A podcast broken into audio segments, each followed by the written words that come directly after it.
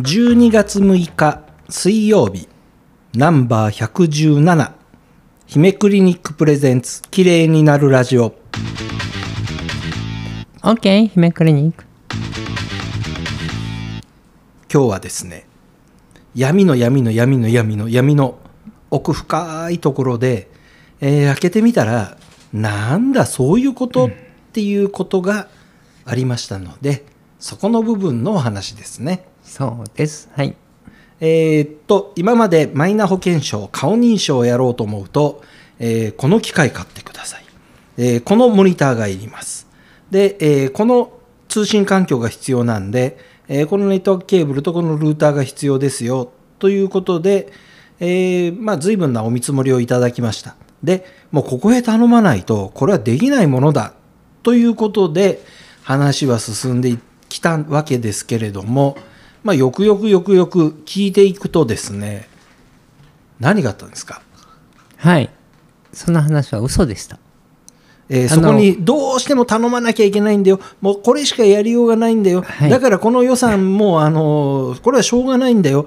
マイナ保険証はもうこれみんなやることになってるんだから絶対この金額はいるんだよって。そうベンダーに頼んではい。システムを作ってもらって、はい。あのねあのシスあの頼んで、まあ、そのシステムをちゃんと動くようにしするのが医療機関の義務ですよでその代わりベンダーには43万円払いますけどはい。あの後で税金から引っ張がすのであのクリニックは10万円ぐらいの負担でいいですよみたいなそんなふざけたまあまあ。話だった、まあまあ、あの単純に言うと43万円ベンダーさんに支払って支払ったところでベンダーさんは43万円もらえたわけですよ。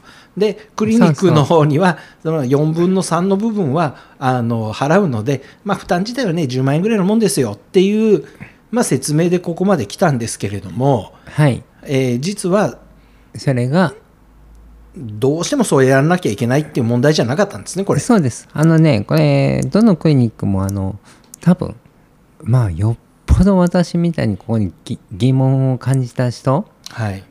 は多分違うんでしょうけどほとんどの人はえー、と顔認証のあのまあえっ、とねオンライン資格ポータルサイトっていうところを見ると流れとしては一般的にはじゃあ顔認証システムを申し込みます。そうしたらはい。それが来ます。それが去年です。去,、はい。去年もう去年のもうちょい前でした。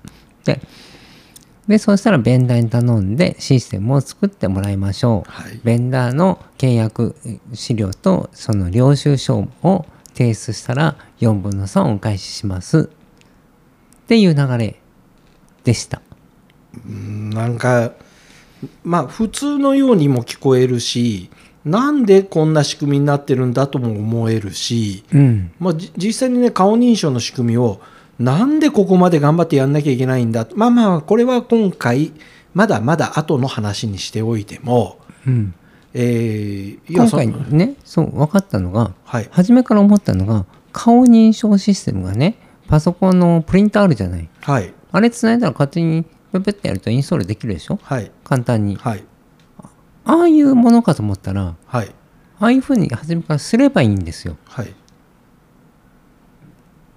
それはね多分間にその認定のはい。ベンダーをかませたいんですよね。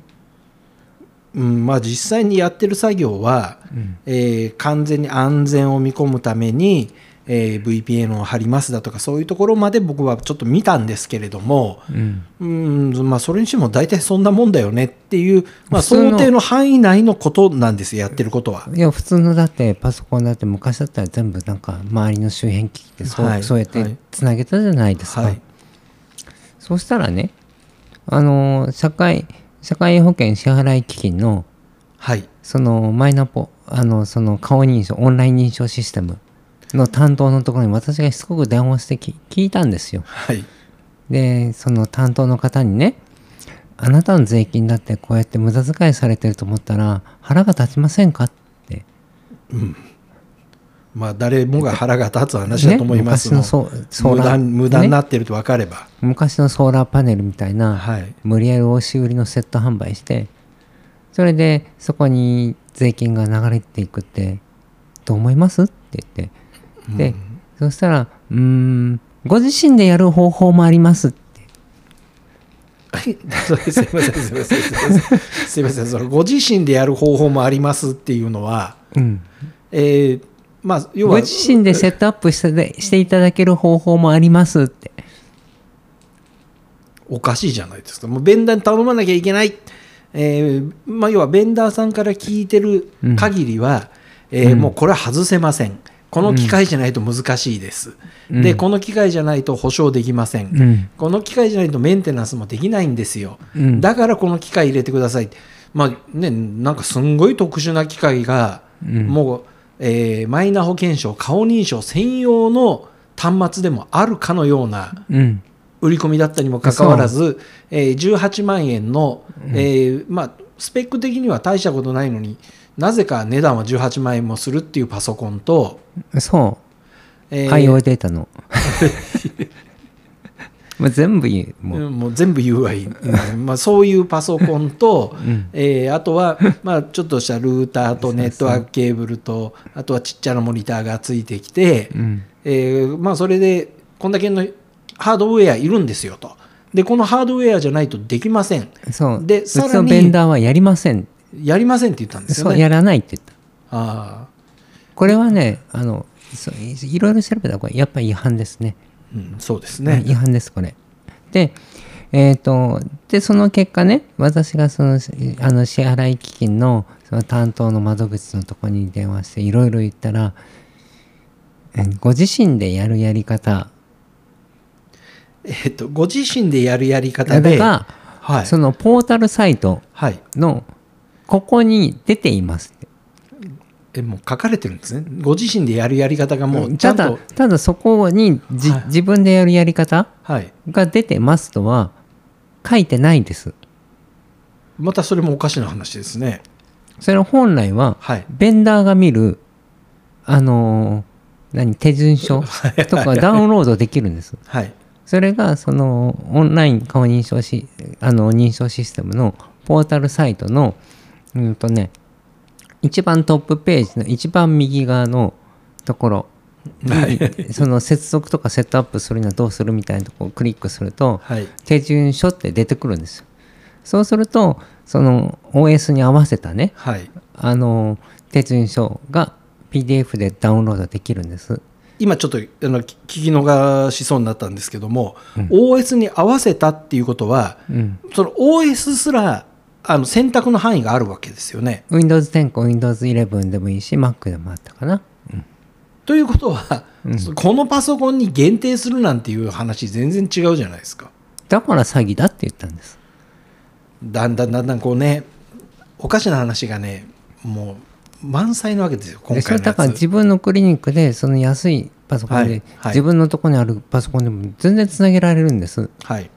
だから詐欺だって言ったんですあのね一番この辺でね困るのが今日トラブルしてるからトラブルが起きたから、あの保険証の確認ができませんとか、うん。こういうことが起きてきたら困ると思うので、うん。皆さん丸投げになっちゃうと思うんです今回のやつでも。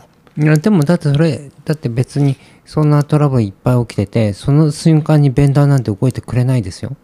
動いてくれないですよ動いてねく。れないから無理ですよ、どっちにしろトラブルが起きたらトラブルが起きた時ね、で、そこで止まる。止まるわけですよね。うん。で何とかしてくれって言うとはい順番待ってくださいって言われるだけの話ですよねこれ。どうしようどうしようってなっちゃうだけ、うんですよね。だから結局保険証持ち歩かないと怖くてやってれないですよ。あのね保険証を持ち歩いてれば、うん。あの普通に処理できる話なんですよねこれ。できます普通に。でもこの保険証は廃止されるんですよね。うんだから5年間残すとか言ってるでしょ？あの逆に言うと5年間顔認証のそのマイナ保険証やんなくてもいいって話でもないんですか？これ。だからこうなっちゃうと。うんだだいまあ、ちょっと今話がずれましたけど、はい自分でやれるっていう案内をはいしたところが皆さんびっくりしてほしいんですそうですね。っていうかあの多分もう結構皆さんマイナ保険証使えるようにしてるクリニック非常に多いので、うん逆に言うともうみんな払っちゃった後ですよ。でしょ？だからそういう先生たちで疑問を持ってた方これはい怒っていいですよ、自分でつなげられますはい。あのね えっとびっくりしたのがあの途中で証明書とかインソロインソーラーはい。を準備してくださいってあってそこが医療機関とベンダーで用意用意って書いてあるんですよ。はいはいだから、うん、医療機関なんかこんなもん持ってないぞ、ベンダーに頼むしかないのかって思うはいでしょ？はいそうしたらね、違うんですよ。ここも教えてくれたんです。そう聞いたら教えてくれたんです教ねえてくれたんです。トップページに戻って、はいポータルサイトの。はいで、一番下の欄外までスクロールさせるんです。いやそれそうそもそももうロールプレイングゲームの中でも、うんととんでもなく難易度の高いゲームになっちゃってますよ今うん、だからどこに出てるなんて書いてないんですよ。はいはいね。それはもうだからそのベンダーとかに分かるようにしかなってないんだけどでもはい。そこには表示されてるから、あの、これ今日今回のほ放送は、うん。えーマイナあマイナ保険証の顔認証システムをクリニックに導入するための、うん。まあ、要はあの攻略本ですみたいな話ですね、これね。自分であのやりたいやる方法を今から言います。はい、こ攻略本ですね、これ。はい、そうお金かからない。お金かからない。税金もかからない、はい。はい。あのとてもこれが一番クリーンなやり方だと思います。ということは、まずは、えーその辺にある余ってるパソコンがあったら、そのパソコンをご用意くださいからスタートする。そうそうそう。そえーそのパソコンをどうやって認証させるか、そう。で、えーまあ、マイナポータルにちゃんと、えーマイナポータルじゃないのか、顔認証顔システムがうとつなぎ動くようにするそう話なわけですね。そうです。